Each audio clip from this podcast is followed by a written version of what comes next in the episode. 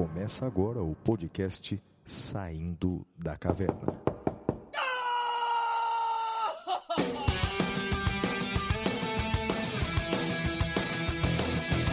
Com Guilherme Madeira, Fala galera, sejam bem-vindos, sejam bem-vindas. Flávio Martins, Salve, salve galera, muito bem-vindos, muito bem-vindas a mais um episódio do Saindo da Caverna, episódio número 69, semipresidencialismo. E aí, Flavião, como Pois é que você é. tá? Foi bem de férias? Pois é, Madeira, é isso aí, rapaz. Faz tempo que a gente não se fala, não é? Que, que bacana, Ti- tivemos, tivemos umas férias aí, não é? O casal aqui deu um tempo, não é isso, não é? É, como é que diz aquela É frase isso. famosa do, do Friends? We were on the break, não é isso? Aquela frase do É Ross. isso, we were né? on a break, é Exato. isso. Então, pois é, nós estávamos aí numa pausa, estávamos dando um tempo, mas voltamos, Madeira. Olha, Madeira, as- eu, eu confesso para você que de férias eu não tive absolutamente nada, né? Eu trabalhei imensamente aqui nos outros projetos acadêmicos, escrevendo feito um louco, fazendo uma série de projetos tanto nacionais quanto internacionais. Eu só me distanciei um pouquinho, Madeira, confesso para você, me distanciei um pouquinho do noticiário. E, e fiz isso, até te disse isso um pouco em off, é, fiz isso até um pouco para minha sanidade mental. Porque cada vez que eu abria lá um site de notícias, eu vi um monte de notícia ruim. Eu falei, ah, meu Deus do céu, deixa eu voltar pro meu trabalho aqui, rapaz. Mas tirando isso, Madeira, estamos bem, rapaz. E você, cara, como é que foi de férias?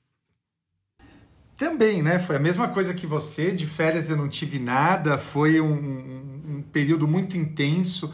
Normalmente, eh, férias de julho eu, eu gosto para ficar lendo meus livrinhos de literatura, vendo meus filmes, mas não consegui muita coisa. Foi, foi um período muito intenso. Também, como você, tenho me afastado do, do noticiário, até para preservar um pouco da minha saúde mental.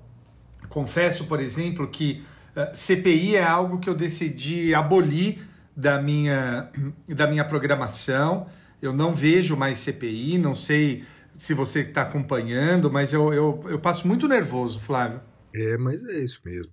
Na verdade, hoje nos Notícias da Caverna vai ter algumas coisinhas sobre, sobre CPI, mas sobre o aspecto jurídico da coisa, né? Alguns temas interessantes. E assim vamos seguindo, né, Madeira? Vamos seguindo, vamos trabalhando. É isso aí, seja bem-vindo aí mais um semestre, agora a partir de agosto. É, que seja um semestre melhor para todos nós, né? Amém, Flávio, amém. Então vamos ao primeiro bloco, que é o Correspondentes da Caverna. Até já. Stop, Correspondentes da Caverna.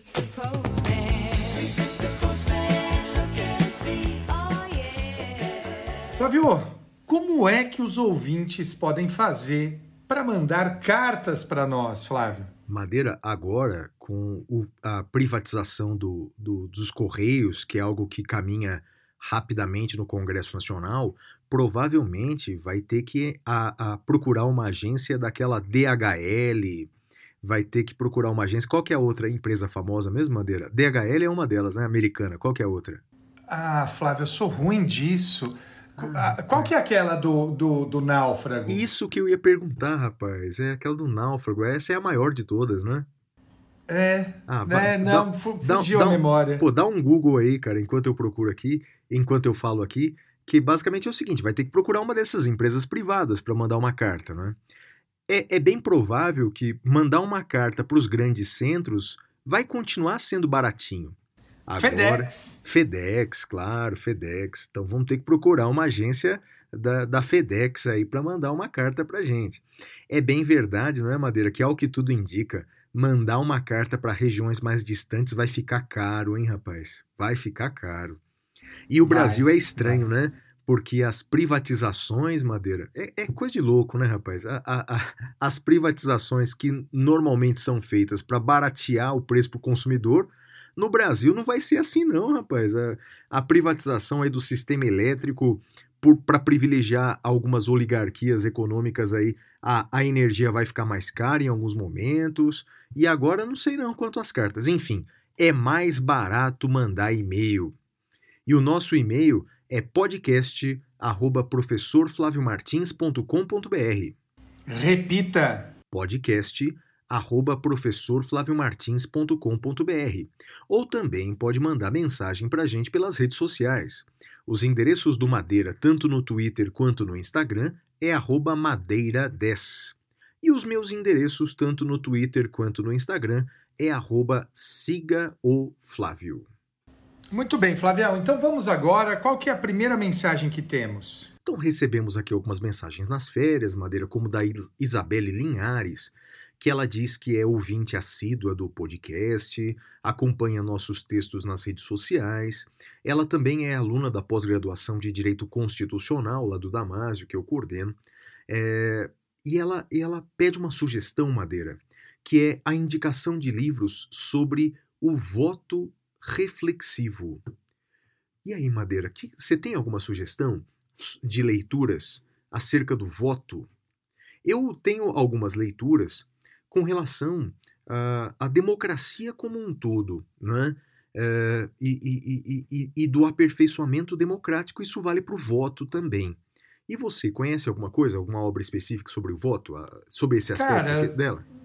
Não, não, não é exatamente o meu, o meu tema de estudo. Eu conheço também as, a, a bibliografia normal do pessoal da ciência política, né, sobre democracia, mas voto reflexivo, não, Flávio. É, eu, eu, eu colocaria aqui é, uma dica para ela, que é, você já falou desse livro também, é o livro O Povo contra a Democracia, do Yasha Monk, que ele fala Sim. muito, não é, por que, que o povo se desprendeu é, dos valores democráticos, por que, que o povo já não se sente mais representado nas democracias. Acho que é um livro bacana e a partir dali podem surgir novas leituras, não é? Sim, É, sim. O- a próxima mensagem é do Jonas Pinheiro, que escreve assim: Olá, professor Flávio, professor Madeira, meu nome é Jonas Pinheiro, sou acadêmico do direi- Direito em Ariquemes, Rondônia. Sou ouvinte do. SDC e há pouco tempo também do Detrator, os melhores da podosfera brasileira. É, sim, podosfera, visto que a Terra é uma bela esfera azul. Parabéns aos dois pelo excelente trabalho.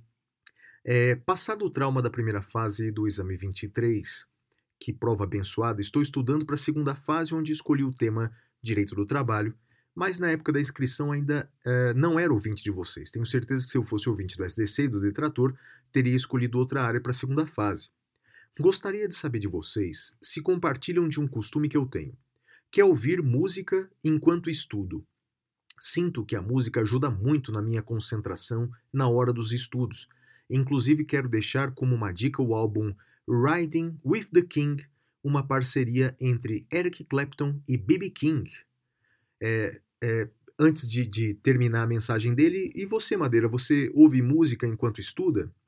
Não, não. Enquanto estudo, não. Eu ouço música enquanto eu escrevo meus livros, meus textos, enquanto eu despacho os processos. Mas estudar, não, Flávio. Eu não, não estudo com música. Você estuda com música? É, de- não é uma regra absoluta, mas de vez em quando sim, Madeira. É, sobretudo músicas que eu, que eu já conheço, quer dizer, músicas que já fazem parte do meu repertório, aquilo acaba até me ajudando na concentração. Eu acabo eliminando barulhos externos é, e com aquela música. Aliás, falando em eliminar barulho externo, Madeira, eu ganhei de presente, cara, é, um, um, um, é, como é que chama? Um fone de ouvido que tem uma Hum. nova tecnologia. Você já viu isso, cara? Que é, se aperta um botãozinho, ele emite ondas sonoras que eliminam o barulho de fora? Já viu isso não? Caramba, não. Coisa de louco, cara. Coisa de louco, sensacional. Tem, tem, como tem várias marcas, eu não vou dizer a marca do meu. Existem vários aí modelos diferentes, mas é um ne- uma tecnologia incrível, cara. Você aperta um Não, botãozinho. pode, pode falar a marca do seu. Quem Ah, sabe eles tá não bom. mandam um pra gente de presente aqui? Ah, difícil. É da Apple. é, ah, aqui, da Apple? é o AirPod Pro da Apple, né? É. Tem, tem, é, na loja da Apple é mais caro, tem umas promoções aí no Magazine Luiza, Casas Bahia, etc. Cara, mas é, é muito legal. Então, o que, que eu faço? Ligo esse negocinho, aperto o botãozinho eliminando o ruído externo e fico eu com a minha banda preferida e vou, vou ali estudando ou principalmente escrevendo. Mas tem uma Olha coisa só. legal, Madeira, uma, uma pesquisa que eu li de uma universidade americana, isso eu achei o máximo, cara. Eles fizeram uma pesquisa e eles chegaram à conclusão de que é, é recomendável é, uma pessoa ouvir antes de realizar uma tarefa que precisa de muita concentração, foco e empenho, ouvir músicas que tenham é, baixos fortes, músicas com baixos marcantes. E na pesquisa que eles fizeram, a música que tinha o maior impacto na concentração e no foco era aquela música do Queen, We Will Rock You. Então, eh, segundo essa Hum. pesquisa de uma universidade americana, antes de fazer alguma tarefa, ouça We Will Rock You. Legal, né? Olha que interessante, não sabia. É, não sabia disso. Achei, achei o máximo, cara. Achei o máximo. E ele continua dizendo assim: ó, gostaria que mandasse um abraço para minha esposa Sheila, que também admira muito o trabalho de vocês, e também para minha pequena Maria Valentina. Rapaz, que nome bonito, Maria Valentina. Bonito, né? bonito, E bonito. PS Minha filha ia se chamar Valentina, É mesmo? o nome? mas a gente acabou mudando para Milena. É. É, no- nomes bonitos, né? E ele termina dizendo PS, Beatles é muito melhor que U2. Bem, pra mim Ah, isso aí é tava uma indo tão obviedade. Uma obviedade, né? o Cleudson Vieira escreve assim, caro professor Flávio, no último episódio, o professor Madeira comentou sobre indicar pesquisadores. Sugiro entrevistar a professora Márcia Letícia. Acredito que ela irá contribuir bastante para o quadro Pintura Rupestre. É doutora em letras, mestre em letras e mestre em Direito e Justiça Social. Ah, que interessante. Possui pesquisas na área de Direito e Arte, Cinema e Literatura. Aliás, reforça aí, Madeira, esse convite para os ouvintes de indicarem pesquisadores para que a gente possa entrevistar. É isso, a gente, como a gente tem um alcance nacional, eh, eu acho que é interessante a gente ouvir pessoas do Brasil todo. Eh, Você sabe, Flávio, que eu estou organizando um livro que vai sair agora, uma coletânea, e um dos meus critérios de, de, de chamar pessoas para participar desse livro é justamente eh, pessoas do Brasil todo. Então, vamos ter eh, pessoas do país todo escrevendo nesse livro. Eu, eu acho que é importante abrir espaço para outras vozes, né, além das vozes tradicionais. Infelizmente, de alguns estados não vai ter, porque o pessoal acabou não, não conseguindo entregar o texto, mas no geral a gente vai ter praticamente representantes do país todo. Eu tô, tô bastante feliz. Então, vocês eh, que nos ouvem, indiquem pesquisadores que vocês admiram, cujo trabalho vocês gostam, para a gente ouvir aqui. Eu acho que é, é uma oportunidade muito bacana. Que legal, Madeira. E você pode dar spoiler, mais ou menos, do que trata o projeto? Eu ainda não. Eh, ainda não, eu te, eu te dou em off. Eu te É. dou em off. Não, e, e então eu vou dar um spoiler do, do meu. Eu estou atualizando a, a segunda edição eh, do meu livro de direitos sociais, não é? Eu tenho o livro Direitos Sociais em Tempo de Crise Econômica. Você tem uma participação importante nele, porque em grande parte foi minha tese de doutorado e você fez parte da banca do, do meu doutorado.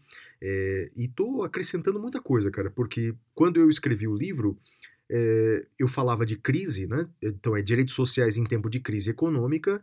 É, ninguém esperava a maior crise econômica do século causada pela Verdade. pandemia, não é? Então, portanto, Verdade. o livro veio bem a calhar, quer dizer, foi meio que profético, eu diria que um mau agouro, né? no, no futuro próximo, mas é extremamente atual. E tô atualizando com uma coisa, Madeira, não sei se, se você vai gostar, depois eu vou te mandar. É, lembra que eu defendia, e ainda defendo, que a educação eh, básica, pública, gratuita e de qualidade é um mínimo dos mínimos existenciais, né? Mas eu Sim. estou acrescentando, Madeira, estou acrescentando é, é, também é, o, o dever do Estado de garantir, e quero sistematizar isso. Não sou o primeiro a falar isso, mas quero sistematizar isso de que o Estado tem o dever de garantir a todos os brasileiros um mínimo de sobrevivência digna. E qualquer opção orçamentária antes de resolver essa questão é uma decisão irrazoável eh, e inconstitucional. Enfim, Madeira, a gente tem que, de uma vez por todas, acabar com essa acabar com a miséria. Eu não digo a, a desigualdade social. A desigualdade social ela sempre haverá, sempre haverá ricos e pobres, sempre haverá eh, milionários. Isso, isso no sistema capitalista não tem como, como acabar. Mas acabar com a miséria, Madeira, é um, é um dever que nós, no direito, a gente tem que se envolver. E creio que a melhor maneira de acabar com isso é obrigar o Estado a criar um programa de, de renda básica, de renda mínima para todos os brasileiros. Enfim, então meu livro vai vir com bastante novidade, Madeira. Você vai ser um dos primeiros entre- leitores. vo- Você entrevistou o, o Suplicy no seu podcast, né? Foi, teve, teve um, um, um programa específico sobre renda, renda básica que eu entrevistei o Suplicy e a Mônica Debole, que também é uma economista que defende essa ideia. Enfim, Madeira, é, é isso aí, né? Vamos, vamos, Muito vamos bom, novos muito projetos, bom. né? Novos projetos. Vamos pro próximo agora. Isso, é o Caio Barros. Olá, meus caros professores Madeira e Flávio. Fui aluno de vocês no curso para a segunda fase da OAB em 2014. Descobri o podcast recentemente, venho estudando todos eh, desde o início, escutando todos desde o início. É uma sensação estranha reviver o ano passado, com todas as loucuras através do podcast, escândalos que a gente já esqueceu, como os inúmeros do presidente da Fundação Palmares ou a falta de energia no Amapá. Pois é, né? Em todo caso, gostaria de parabenizá-los pelo trabalho incrível. A gente percebe que, é, como vocês se dedicam ao podcast, com pesquisa séria sobre assuntos abordados, em geral, tendo a concordar mais com o professor Madeira, especialmente em matéria de ativismo judicial. Gostaria que vocês comentassem sobre um assunto que não vi sendo abordado. Quem tem a última palavra na interpretação de uma lei federal? O STF ou o STJ? Pode o STF contrariar o entendimento do STJ sobre a aplicação da lei que não envolva a Constituição?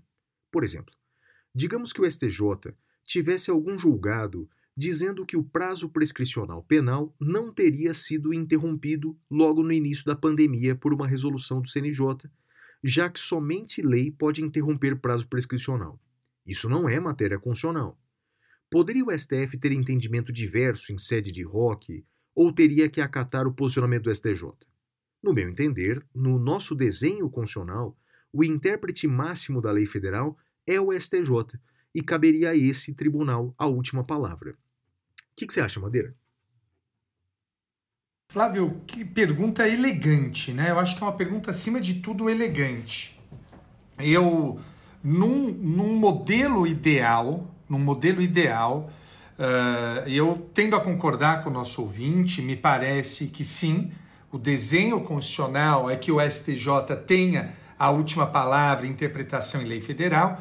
O problema é que uh, o Supremo acaba trazendo para si algumas competências baseadas em princípios, né? Aquela coisa pan-principiológica, de que o princípio acaba servindo para tudo. Então, aquilo lá, Flávio, acaba gerando esse tipo de, uh, uh, de disfuncionalidade, por assim dizer. Então, no plano ideal, eu concordo com o Caio, embora, pragmaticamente falando, me pareça uh, difícil criar freios para impedir o Supremo de avançar nesse tema. O que, que você acha? Concordo com você em, integralmente e, e, eu acrescentaria a causa disso. Né? Eu creio que a causa é, é esse modelo que nós temos do STF não apenas como um tribunal constitucional, mas como um tribunal de última instância. Me parece que aí é que está o erro. Né? Me parece que nós deveríamos ter é, um tribunal constitucional, como acontece, por exemplo, em Portugal, que seria responsável ah, exclusivamente pelos temas constitucionais. Né? Mas no Brasil, o STF ele é, ao mesmo tempo, um tribunal constitucional e um tribunal de última instância. E sendo esse tribunal de última instância, ele acaba se envolvendo em muitos outros temas e se sobrepondo a entendimentos do STJ. Eu creio eh, que para resolver esse problema, como você sugere e como nosso ouvinte sugere, só mesmo uma mudança do modelo constitucional eh, do judiciário, especialmente do STF, que aliás acho que é necessário mesmo. Acho que numa nova constituição, creio que não nessa, não, não seria possível, me parece, mas numa nova constituição, eh, eu, eu sugeriria esse, esse modelo diferente, Madeira. Muito bem, Flavião. Ah, tem, ele dá tem mais alguma aqui. coisa? Tem, tem. Ele Hum. termina dando dica aqui pro Pintura Rupestre, que é assim, olha, a banda Postmodern Jukebox é fantástica. Eles pegam músicas pop e tocam como se fossem antigas. Escutem Creep e Seven Nation Army dessa banda e vocês verão que eu estou falando. Você conhece Madeira Postmodern Jukebox? Eu acho que. Eu, eu acho que eu conheço, Flávio. Mas eu vou atrás, eu não conheço não. Vou atrás. Eu, eu- deixa eu até ver aqui. E Seven outra- Nation. Army. E outra dica que ele dá, não, a, a banda é Postmodern Jukebox, Seven Nation Army é uma, é uma canção que eles cantam, né? Me parece, né? É, é que eu, eu- agora eu entendi, porque Creep eu conheço, Seven Nation Army eu conheço, ah, as duas músicas, Aham. só que ah, Eles tocam de não uma uma maneira versão dessa banda. É, Isso. eu, eu vou, vou procurar essa banda. Achei interessante a dica dele. Eu gostei, gostei também.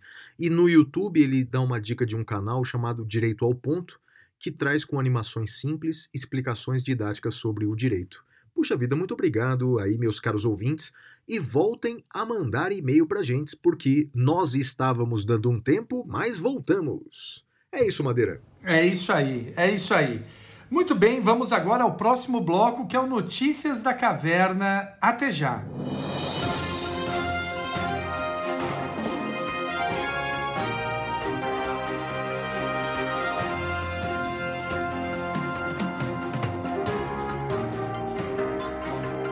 Notícias da Caverna. Bem, Madeira, eu tenho duas notícias que vêm da Câmara dos Deputados. Nessa semana, a Câmara dos Deputados ela deve votar um projeto sobre pesquisas eleitorais. Pesquisas eleitorais. Nesse projeto de lei que tramita na Câmara dos Deputados, a intenção, Madeira, é exigir que institutos de pesquisa só possam divulgar eh, só possam divulgar pesquisas eleitorais se, eh, de forma pregressa, tiverem um percentual de acerto em ci- em cinco ciclos eleitorais. Então, ou seja, eh, eh, novos eh, institutos de pesquisa, por exemplo, não poderão fazer pesquisas eleitorais. Né? Eh, e institutos de pesquisa que já existem só poderão divulgar suas pesquisas eleitorais se tiverem um percentual de acerto nos últimos cinco ciclos eleitorais. Agora vem meu comentário jurídico.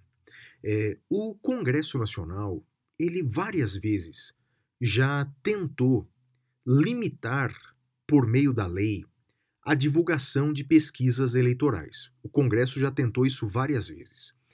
Por exemplo, houve uma lei que vedava a divulgação de pesquisas eleitorais dias antes do pleito eleitoral. E o que o Supremo eh, Tribunal Federal já decidiu, nesse caso, que já existiu no Brasil, né, foi que essa lei era inconstitucional, porque ela vedava, ela violava principalmente o direito à informação. O direito à informação. Veja, existem leis eh, que regulam as pesquisas eh, eleitorais. Existem leis que regulam, existem regras sobre isso. Se você eh, começa a cercear essas pesquisas eleitorais feitas por institutos de pesquisas, o que você vai fomentar ainda mais no Brasil, e olha que o Brasil é um terreno próspero para isso, são notícias falsas, são informações manipuladas, são eh, eh, eh, essas notícias inverídicas, dados inverídicos que circulam sobretudo nas redes sociais. Então, Madeira, me parece que esse projeto que nasce na Câmara dos Deputados é um projeto natimorto, é um projeto que viola o direito à informação. É, é, é, é, aliás, eh, tem vários projetos na Câmara que são bastante preocupantes. Esse é um deles e eu já me posiciono, Madeira, pela inconstitucionalidade dele. Dá a sua notícia, depois eu trago outra notícia da Câmara. Muito bem. Flávio, eh, a gente sabe que o STJ ele tem uma sistemática sobre recursos repetitivos. Então, feito, admitido que um determinado tema é eh, submetido ao regime de recurso repetitivo, todos os processos são sobrestados. E a questão que fica é: o STJ determina que esses processos voltem para o primeiro grau e fiquem aguardando uh, voltem para o, o Tribunal de Justiça e fiquem aguardando julgamento do STJ. A pergunta que fica é: cabe recurso dessa decisão? Ou seja, um ministro do STJ falou: olha, esse tema é de recurso repetitivo, então eu vou uh, mandar para o TJ para ficar lá aguardando. A pergunta que se faz é: cabe recurso desta decisão? O STJ entendeu que não cabe recurso dessa decisão. É uma decisão irrecorrível, porque não gera nenhum prejuízo para a parte. Então, fica aqui essa notícia, um tema muito interessante, principalmente para todos aqueles que são do direito ou estão prestando concurso ou advogam. Fiquem atentos, é irrecorrível a decisão que determina o retorno dos autos em regime de repetitivo. Flávio, interessante, né? Muito legal, Madeira, muito legal. A minha notícia também vem da Câmara dos Deputados, é que é, nessa semana também uma comissão especial da Câmara dos Deputados, uma comissão é, destinada a discutir a mudança do voto no Brasil, deliberou essa semana, Madeira, de forma contrária a proposta de emenda constitucional que determina o voto impresso. Ou, é, me parece uma expressão mais adequada, a impressão do voto digital.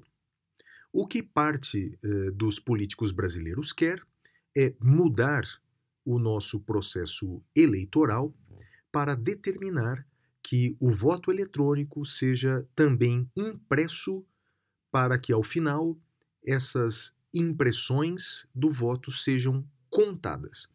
Bem, eh, a, a, Câmara dos Deputados criou uma comissão para discutir essa PEC, essa proposta de emenda constitucional, e por larga maioria de votos, os membros dessa comissão se posicionaram de forma contrária ao voto impresso. Daí vem uma pergunta: então quer dizer que agora acabou a discussão? Então quer dizer que agora não vai ter mais voto impresso?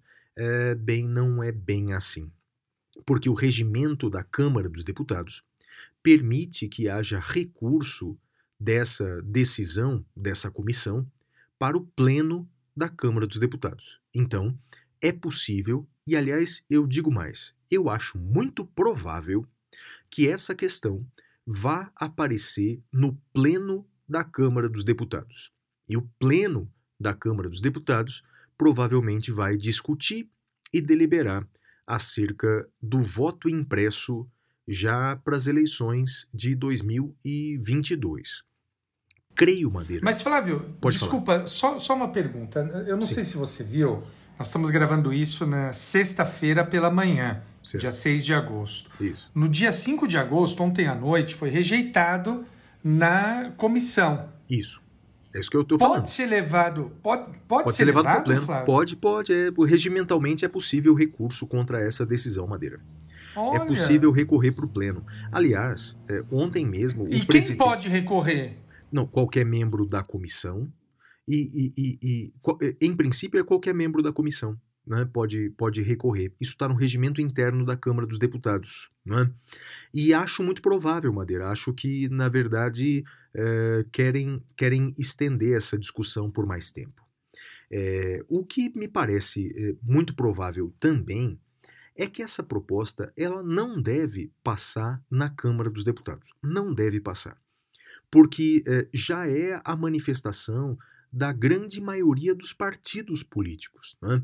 Então, as lideranças de quase todos os partidos políticos, tirando o Partido Progressista, o PP, é, não, é, é, outra coisa. O, o, PP é uma coisa, progressista é outra. Então, tirando o PP e o PSL, que é, determinaram que os seus parlamentares votassem a favor do voto impresso, os outros partidos ou deliberaram de forma contrária ou deixaram livres os seus parlamentares. Então, lembro que para mudar a Constituição, você precisa de três quintos dos parlamentares. Três quintos dos parlamentares. É, é muita gente. Então, dificilmente é, essa mudança vai, vai passar na Câmara dos Deputados. Ainda que essa questão seja levada para o Pleno e provavelmente vai ser levada para o Pleno Madeira. Muito bom, muito interessante. Eu sou contrário a isso, né? E, e recomendo para aqueles que ainda de boa fé defendem essa história do voto impresso, eu recomendo um episódio de um podcast chamado Tecnocracia. É um podcast que eu adoro, do Guilherme Felice. Eu sempre posto esse episódio, que é sobre como o voto impresso é uma questão ideológica e não técnica. Então procurem no seu agregador Tecnocracia. Uh, é o penúltimo episódio, salvo engano, da minha parte. Flávio, Não, eu. Legal, Madeira. E, e- e- deixa eu só é, complementar a sua fala. Eu Claro, confesso claro. que eu não ouvi, não ouvi esse episódio, mas, mas vou ouvir com certeza. Está na minha lista aqui de audiências é, futuras. E, e realmente o que me entristece, em parte, é que, bem, existem pessoas de, de boa fé, eu não duvido. Existem muitas pessoas de boa fé rediscutindo o, o, o sistema do voto no Brasil. Então eu tenho certeza que muitas pessoas que se manifestam em favor de um voto impresso eh, fazem isso de boa fé. Eu- eu- acreditam que isso vai ser um aperfeiçoamento do sistema eleitoral. Eh, de boa fé, com certa ingenuidade, eu creio que algumas pessoas fazem isso. Todavia, Madeira, o que me entristece é que eu vejo que grande parte eh, da classe política que defende isso eh, faz isso com a intenção apenas de tumultuar o processo eleitoral, é? Porque o, o- um dos problemas do voto impresso é que torna a discussão acerca da apuração interminável. Eu vou dar um exemplo muito recente do Peru. Rapaz, eu, eu, eu, eu, eu não acreditava quando a apuração. E olha que o Peru é pequenininho, pe- comparado ao Brasil, mas a, a apuração da votação no Peru durou mais de um mês. Durou mais de um mês, com impugnações e com pessoas indo nas ruas e com grupos políticos lá, pinocheti, é, pinochetistas, não, é do Chile, é, como é que chama lá? Fujimoristas. Então, com um grupo, com um grupo fujimorista indo nas ruas, contestando o resultado da eleição.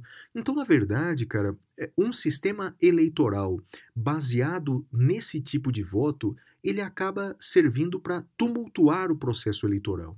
Então, eu acho legítimo discutir o processo eleitoral no Brasil, tu- tudo isso eu acho legítimo. Todavia, eh, eu sou alerto para esse fato de que muitas pessoas defendem essa mudança não para o aperfeiçoamento do processo eleitoral, mas para, para criar uma forma de, de turbá-lo. E aí, Madeira, sua próxima notícia. Flávio, a minha próxima notícia é sobre concurso público. Também um tema aqui interessante. E um tema que te afeta, né? Direito constitucional. Ah, Flávio, o candidato, o direito à nomeação do candidato, como é que, como é que funciona isso? O STJ diz o seguinte: os candidatos aprovados fora do número de vagas não têm direito líquido e certo à nomeação. Então, se tinha 10 vagas do concurso e for, quem foi aprovado a partir do 11º lugar não tem direito líquido e certo à nomeação, salvo nas hipóteses de preterição arbitrária e imotivada por parte da administração.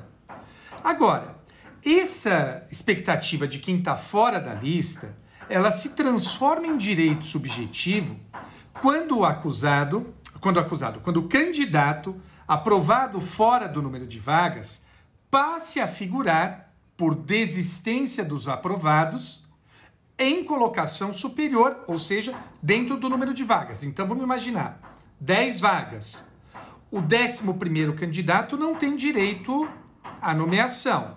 Mas se um dos 10 que estão na frente dele desistirem, ele se torna o décimo e aí ele passa a ter esse direito.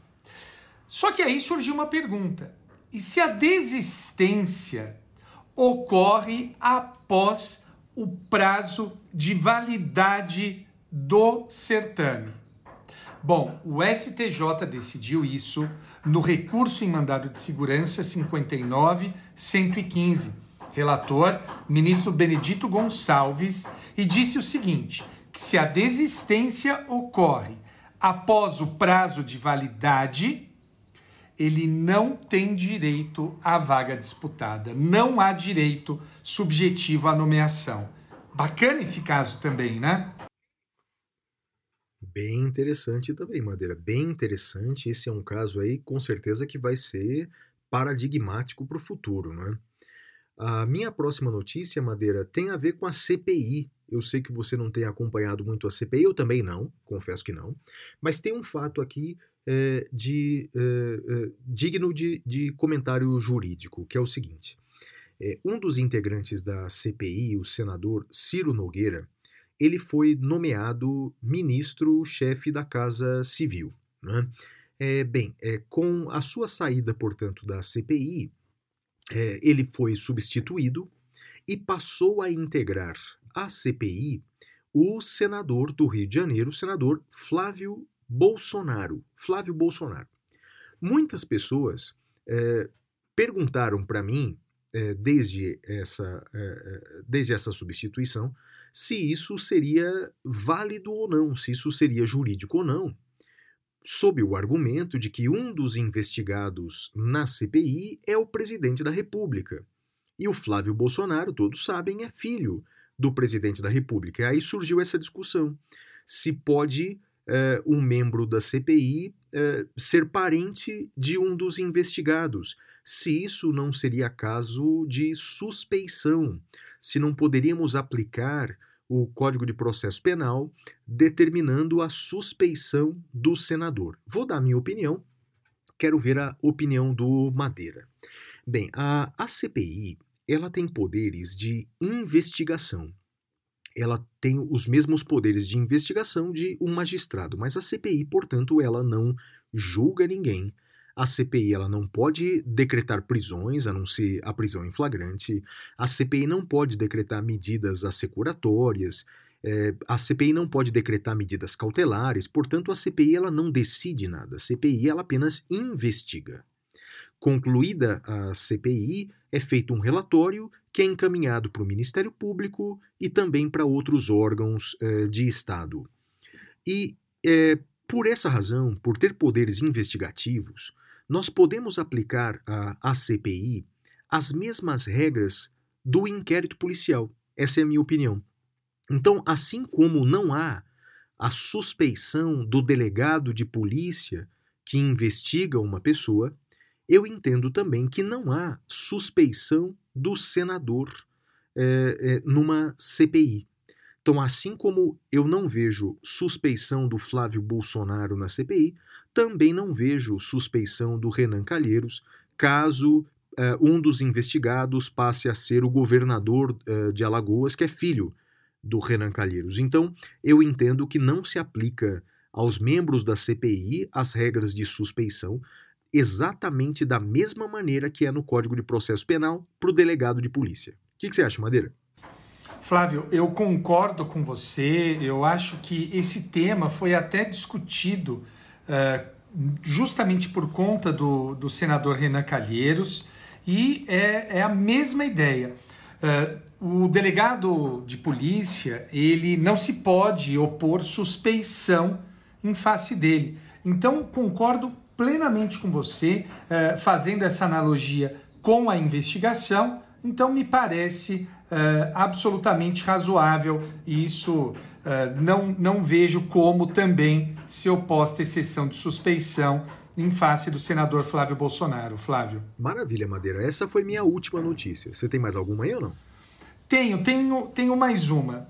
Flávio, pirâmide financeira, né? A gente está cheio de pirâmide financeira por aí. Aliás, eu, eu tenho recebido cada vez mais processos envolvendo fraudes financeiras, envolvendo criptomoedas. Então, o ouvinte tome muito cuidado onde vai investir o seu suado dinheiro, porque uh, cheio de gente fraudando uh, as pessoas. E a pergunta que se faz é a seguinte: pirâmide financeira, qual é o crime previsto? Uh, que crime comete aquele que pratica pirâmide financeira? O STJ discutiu isso e chegou à seguinte solução: crime de pirâmide financeira é o crime previsto no artigo 2 inciso 9 da Lei 1521 de 51, que são os crimes contra a economia popular. Então, pirâmide financeira, artigo 2 inciso 9 da Lei 1521 de 51. Flávio. Muito legal, Madeira, muito legal mesmo, bom saber. É, e, e tem muitos aproveitadores, não é? Com essa coisa de pirâmide financeira, aproveitando aí do dinheiro suado dos demais, não é? Bem, vai aí. Qual que é o próximo bloco mesmo, Madeira? Bom, o próximo bloco é, é o tema cavernoso, e o tema cavernoso de hoje, de hoje é o semipresidencialismo. Antes da gente passar para ele, eu não sei se vai sair na gravação, mas se vocês ouvirem uma bateção, é porque eu tenho algum vizinho fazendo reforma. E é aquilo que dizem, né? Se você não tem um vizinho fazendo reforma na pandemia, você é o vizinho que está fazendo a reforma. Como eu não estou fazendo reforma, eh, ouço aqui já há mais de um ano bateção todo dia na minha cabeça, Flávio. Então, fica. Você está ouvindo ou não? Tô ouvindo, vai sair na gravação, com certeza. É, então fica já avisado aí para o ouvinte. Nós vamos agora para o tema cavernoso, que é o semipresidencialismo. Temas cavernosos.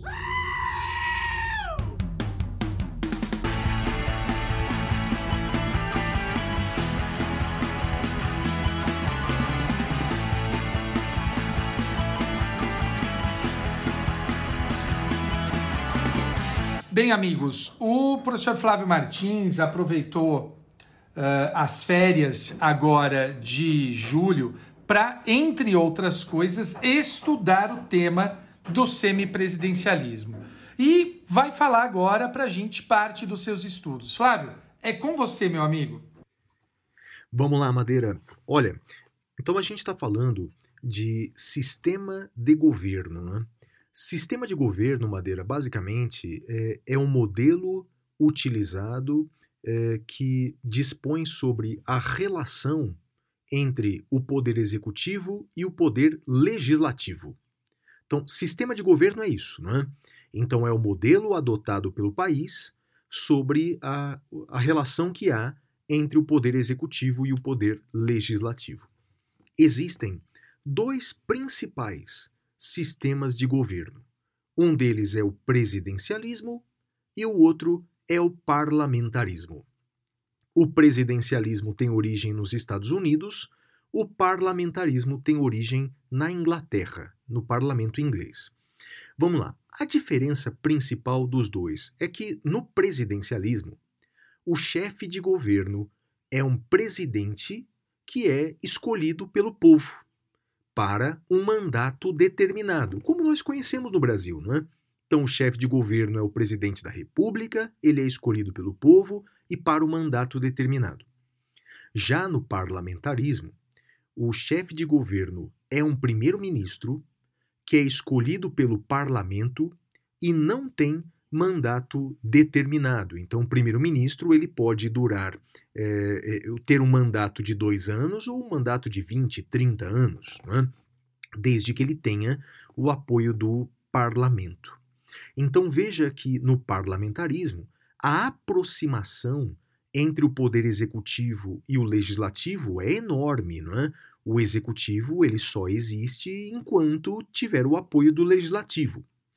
Já no presidencialismo, há um certo distanciamento entre o executivo e o legislativo. Muito bem, esses são os modelos principais.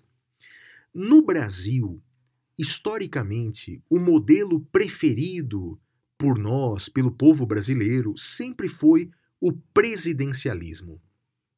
Tanto Madeira que, nas duas vezes em que o povo brasileiro foi consultado sobre o sistema de governo, o povo brasileiro se manifestou em favor do presidencialismo.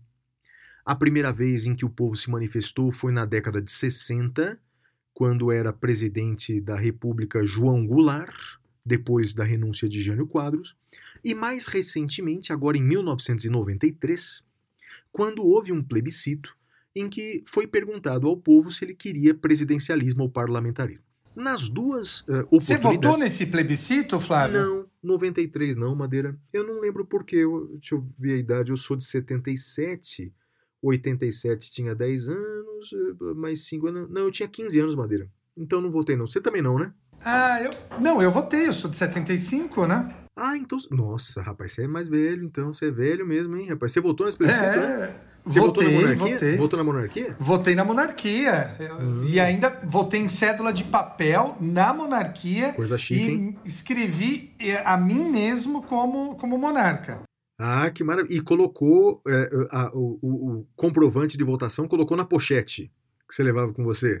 É isso. Enquanto é ouvia, isso. enquanto ouvia uma fita cassete do YouTube.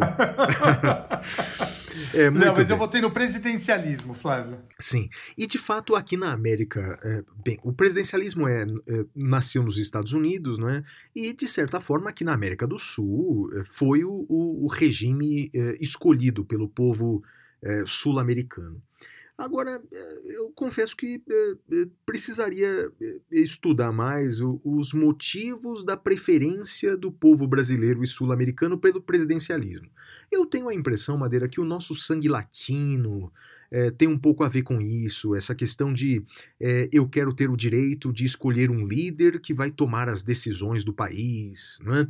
É, então o presidencialismo ele realmente é compatível com essa com essa sensação, com esse sentimento sul-americano de buscar heróis, de buscar eh, ídolos. Então, bem, o presidencialismo é o regime preferido aqui da população sul-americana de uma maneira geral. O Brasil já foi parlamentarista, Madeira, em dois momentos.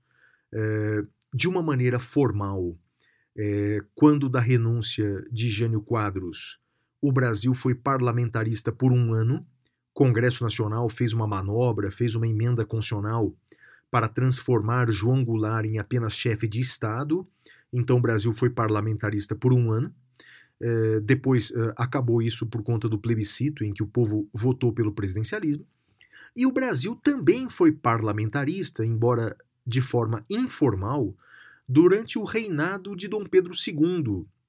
Dom Pedro II era um homem mais intelectual, ele não queria se envolver diretamente com o governo, então ele fazia era nomear o ministro, que seria uma espécie de primeiro-ministro, enquanto ele fazia suas coisas, enquanto viajava para a Europa, enquanto viajava para Petrópolis, enfim, ele era o chefe de Estado e quem governava mesmo era um ministro, eh, um, parlamentar da, da, da maioria. Então o Brasil já foi parlamentarista por dois momentos.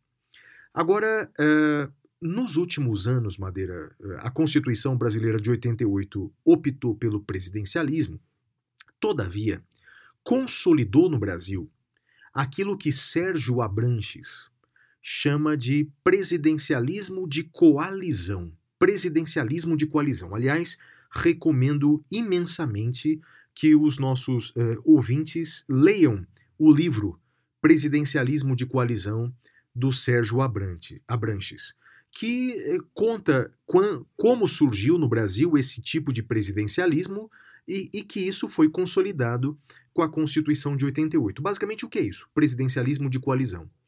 O presidente, ele só consegue eh, governar, o executivo só consegue governar se ele tiver um apoio muito consistente da maioria eh, do legislativo, da maioria do legislativo. E no Brasil, esse a, apoio consistente, ele não se dá, infelizmente, eh, por razões ideológicas, por identidade de plano de governo. Na verdade, eh, esse apoio do Congresso Nacional, ele só se dá por razões eh, eh, políticas, econômicas, fisiológicas. Então, infelizmente, tem sido assim nos últimos 30 anos. O Congresso Nacional, ele acaba sendo, desculpa a expressão, ele acaba sendo comprado, o apoio do Congresso acaba sendo comprado. É, comprado ou de maneira legítima ou de maneira ilegítima. Vamos lá. A compra de maneira legítima, ela se dá por meio de cargos. Então, muitos cargos no poder executivo passam a ser de responsabilidade do legislativo. Ué, o caso mais recente agora é o ministro-chefe da Casa Civil, que é um líder de um partido político do chamado Centrão. Né? É, o Ministério da Saúde é de responsabilidade de outros políticos do Centrão e assim por diante. É, é, discutem até na criação de novos ministérios, e, e, e novos ministérios estão sendo é, criados por medida provisória, exatamente para atender essa ânsia por cargos e por verbas é, do legislativo. Né? Eu diria, Madeira, que no modelo atual brasileiro, o presidente ele é refém do poder legislativo. E, e, e, a ânsia do poder legislativo ela é enorme. Então, por isso que precisa de mais cargos e por isso que cria ministério por medida provisória. No orçamento, há, há um aumento das emendas parlamentares, enfim. Esse é o nosso presidencialismo de coalizão. Os dois presidentes que deram as costas para o Congresso Nacional nos últimos 30 anos caíram. Foi o caso de Fernando Collor, foi o caso de Dilma Rousseff. Ambos descumpriram acordos com o Congresso Nacional e ambos caíram. Né? Até porque a gente sabe que o conceito de crime de responsabilidade é um conceito bastante difuso, é um conceito político e então, portanto, dá uma certa margem de discricionariedade. Então, os dois eh, caíram. E aí, Madeira, eh, diante desse cenário, passou-se a discutir no Brasil uma terceira via. Essa discussão vem é, principalmente por parte de alguns parlamentares, como por exemplo o presidente da Câmara Arthur Lira, também essa discussão costuma ser levantada por Gilmar Mendes, eh, que é ministro do STF. A defesa por um regime, por um sistema híbrido, uma mistura entre o presidencialismo e o parlamentarismo, que é o semipresidencialismo. Esse modelo é um modelo híbrido, portanto, não é, uma, é algo intermediário entre o presidencialismo e o parlamentarismo. Eh, é um modelo adotado atualmente, por exemplo, em Portugal e na França. Basicamente, no que consiste? No semipresidencialismo, existe o presidente da República, existe a figura do presidente e existe o primeiro-ministro. É, o presidente da República é eleito pelo povo, como, como é hoje. Todavia, a função do presidente da República é diferente. O presidente da República não é mais chefe de governo o presidente da República, ele é chefe de Estado. Ele é chefe de Estado. Então ele representa o país externamente. Por exemplo, nessa semana visitou o Brasil o presidente português, uh, o presidente Marcelo Rebelo de Souza, professor de constitucional português, é presidente da República reeleito esteve no Brasil representando Portugal. Então, no semipresidencialismo, o presidente é o chefe de Estado, mas quem governa efetivamente, o chefe de governo, é o primeiro-ministro, escolhido pelo parlamento.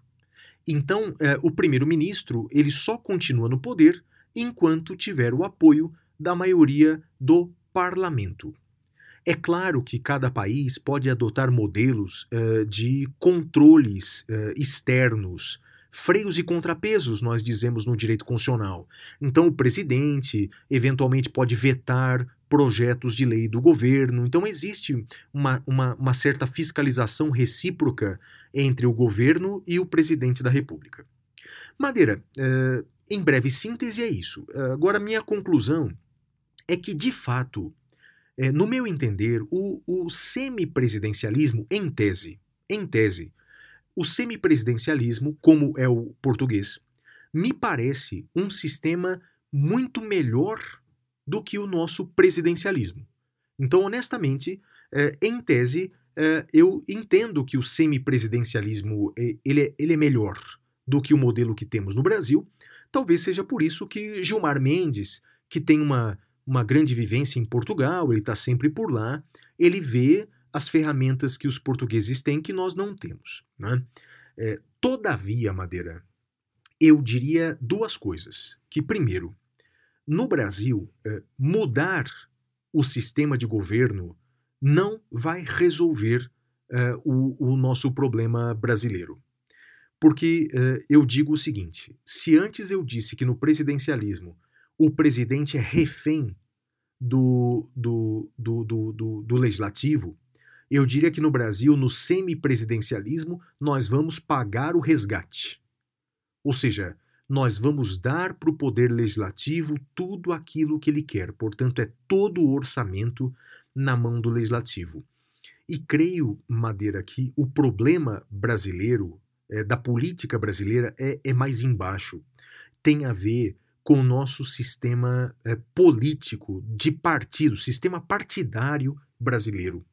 Nós temos partidos políticos é, sem qualquer tipo de ideologia, diferentemente dos Estados Unidos, em que você tem claramente a ideologia dos democratas e dos republicanos, ou até mesmo em Portugal, que é pluripartidário, mas você sabe identificar a ideologia daqueles eh, partidos políticos. No Brasil não tem isso, né? No Brasil não tem uma verdadeira fidelidade partidária. No Brasil, eh, nós temos uma proliferação de partidos políticos. Então, creio que nós temos que mudar primeiro o nosso sistema político partidário para depois pensar numa mudança de sistema de governo. Segunda coisa que eu queria acrescentar. No meu entender, eu digo isso no meu livro, no meu curso de Direito Constitucional. No meu entender, é, analisando sistematicamente a Constituição, uma mudança de sistema de governo dependeria, no meu entender, de plebiscito, de aprovação do povo brasileiro em plebiscito. Isso não está expresso na Constituição, na verdade, isso não é cláusula pétrea, portanto, pode mudar o sistema de governo, mas eu entendo que, assim como essa alteração eh, dependeu de plebiscito em 93, ela dependeria de plebiscito novamente agora em 2020, 2021, 2022. Então, essa é a minha posição, Madeira. Flávio, olha, eu ouvi você falar aqui e confesso que eu ainda tenho, tenho dúvidas. Eu, eu realmente. É um, é um tema difícil. Eu tenho até dúvidas sobre essa última coisa que você falou, de que precisaríamos de plebiscito. Eu, eu realmente não sei. É, você me deixou com, com muitas dúvidas sobre tudo, o que é bom, né? Acho que certezas são sempre ruins, então eu vou, eu preciso refletir mais. Mas gostei muito uh, do que eu ouvi. Obrigado pela aula, viu? Foi, foi muito boa. Ah, e a gente volta a falar disso di diante de cenas de novos capítulos que podem se aproximar. Sem dúvida, sem dúvida. Vamos agora para o próximo bloco, que é o Pintura Rupestre. Até já, amigos!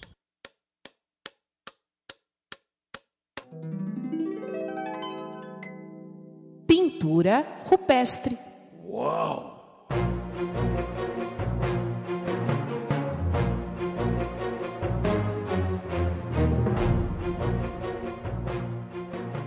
Bem, Madeira, a minha dica cultural, ela não é uma dica nova.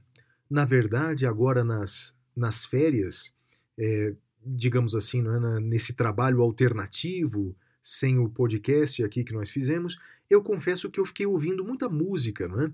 Então, é, por exemplo, nas viagens ouvia muita música, e aí, é, ouvindo músicas do passado, Madeira, eu é, coloquei aqui as músicas principais na minha playlist de um cantor de rock, ou pop rock, talvez, dos anos 80, não sei se você lembra, Billy Idol.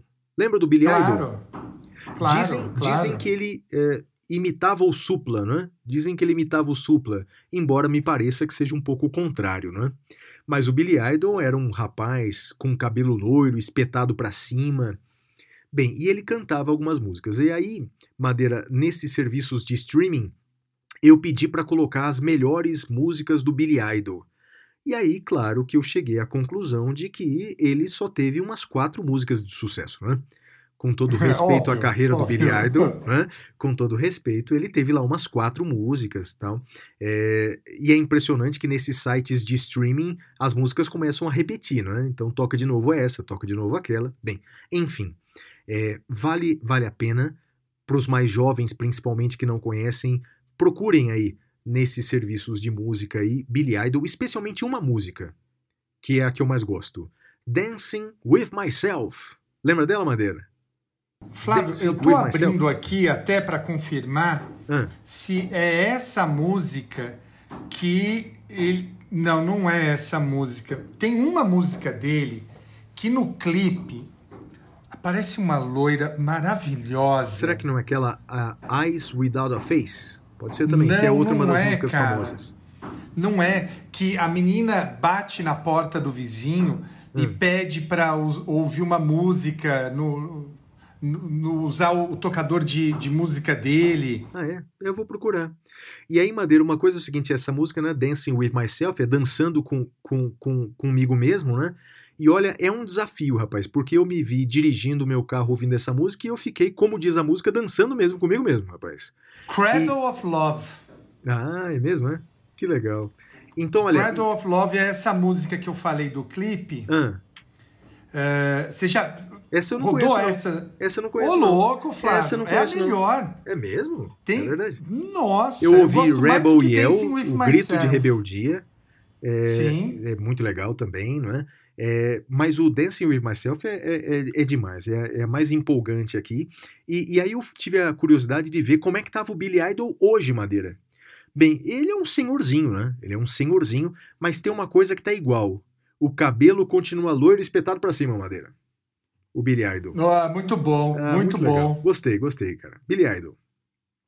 Olha, em homenagem ao seu pintura rupestre, eu também fiz um de música.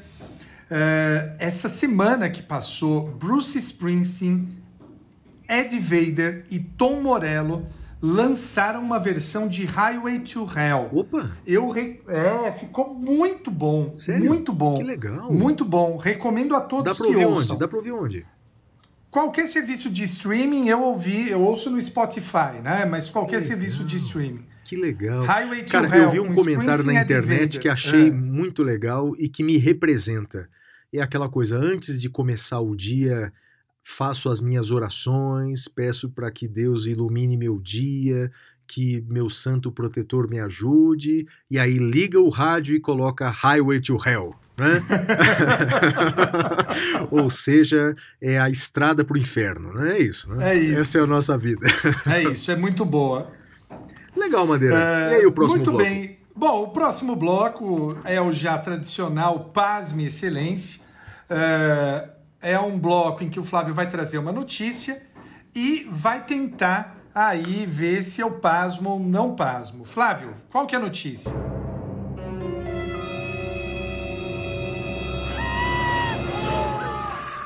Pasme, excelência.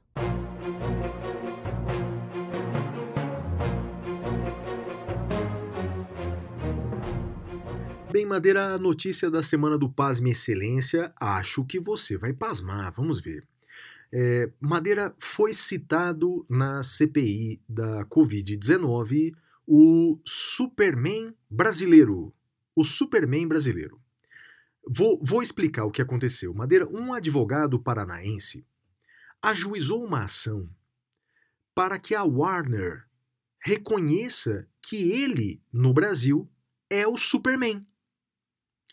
Vou explicar. Quando ele era criança, esse advogado foi a um parque de diversões vestindo um uniforme do Flamengo e, um, e calçando um par de tênis do Superman.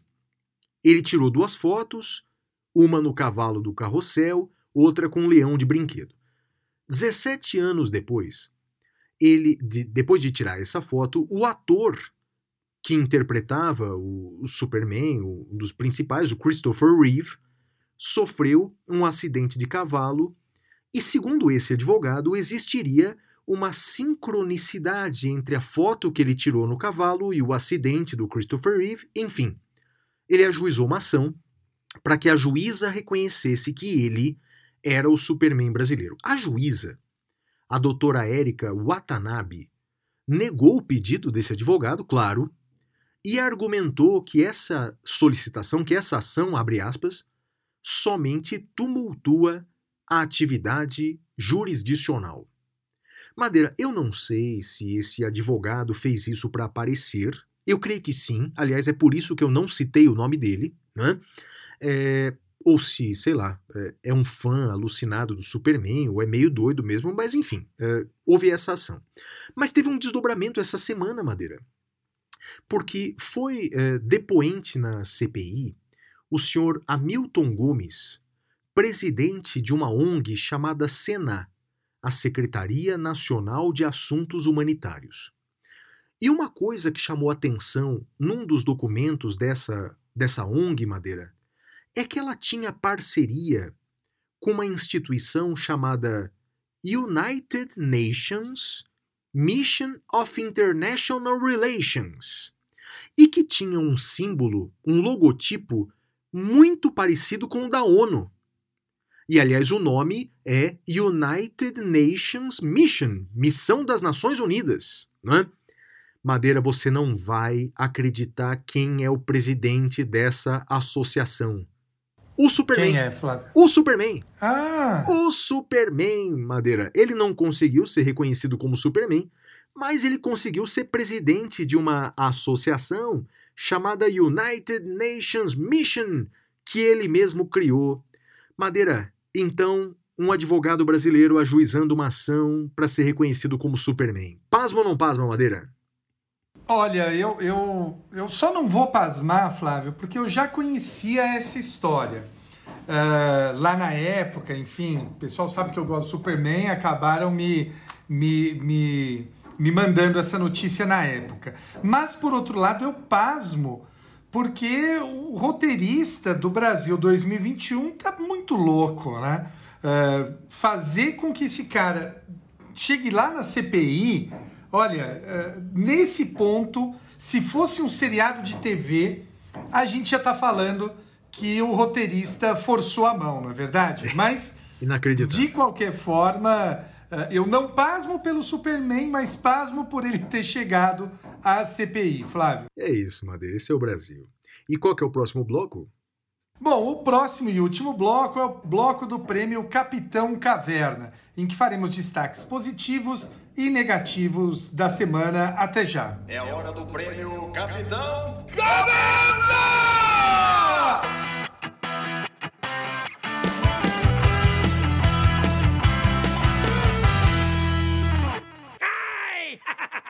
Bem, Madeira, o meu destaque negativo da semana vai para miséria do povo brasileiro que salta aos nossos olhos. Eu eh, aconteceu agora nas férias um episódio comigo, até te mandei mensagem no dia. Eu acho que você vai lembrar. Eu fui renovar a minha carteira de habilitação é, Sim. E, e- e- e no caminho até o, o lugar onde se renova, eu passei por uma das praças mais importantes de São Paulo, talvez a mais importante, que é a Praça da Sé, a Praça Central, onde fica o marco zero de criação ali da cidade. Bem, Madeira, eu atravessando a Praça da Sé, e desde o começo da pandemia eu não fazia isso, eu me deparei com. é, eu, eu vou chutar, é, é, tem mais de 100, mais de 100 famílias morando na Praça da Sé. Mais de 100 famílias, com crianças, com adultos, morando na Praça da Sé. Pessoas é, é, na miséria absoluta, implorando por alguns trocados, implorando por comida, enfim. Uma miséria que salta aos nossos olhos. A gente acaba falando de outros países que de fato têm problemas seríssimos, como a Venezuela com a sua pobreza, com Cuba com a sua pouca liberdade, e de fato são problemas seríssimos mesmo. Mas a gente eh, tem que olhar para dentro de nós mesmos. Né? Então a gente eh, tem no Brasil uma miséria que é absolutamente inadmissível. Uma coisa é a gente conviver com a desigualdade social, outra coisa, a gente tolerar essa miséria. Nós não podemos tolerar. E esse é um dos motivos, Madeira, pelo, pelos quais eu vou é, é, é, a- fazer a nova edição do meu livro, como eu falei, dizendo que essa precisa ser uma prioridade do direito brasileiro. Acabar com a miséria não pode ser mais uma opção de cada governo, tem que ser uma obrigação. A gente só pode escolher outras políticas públicas a partir do momento em que nenhum brasileiro morre de fome. Então, meu destaque negativo vai para essa miséria que toma conta de parte do nosso povo e do descaso da maior parte da população brasileira que fecha os olhos para essa, essa miséria, Madeira. E o seu destaque negativo? Flávio, o meu destaque negativo vai mais uma vez né, para a questão do ódio, para a questão do, do comportamento tóxico na internet. uh, e, e é algo que eu, eu tenho chamado a atenção. Rapaz, eu Todo tô vendo mundo. aqui, eu não tive coragem de ver esse vídeo aí, cara. Que você, eu, eu fugi dessa notícia aí, cara. Mas vamos lá. Vou, vou, vou conhecer agora É, inteiramente por você. Vai, diga lá.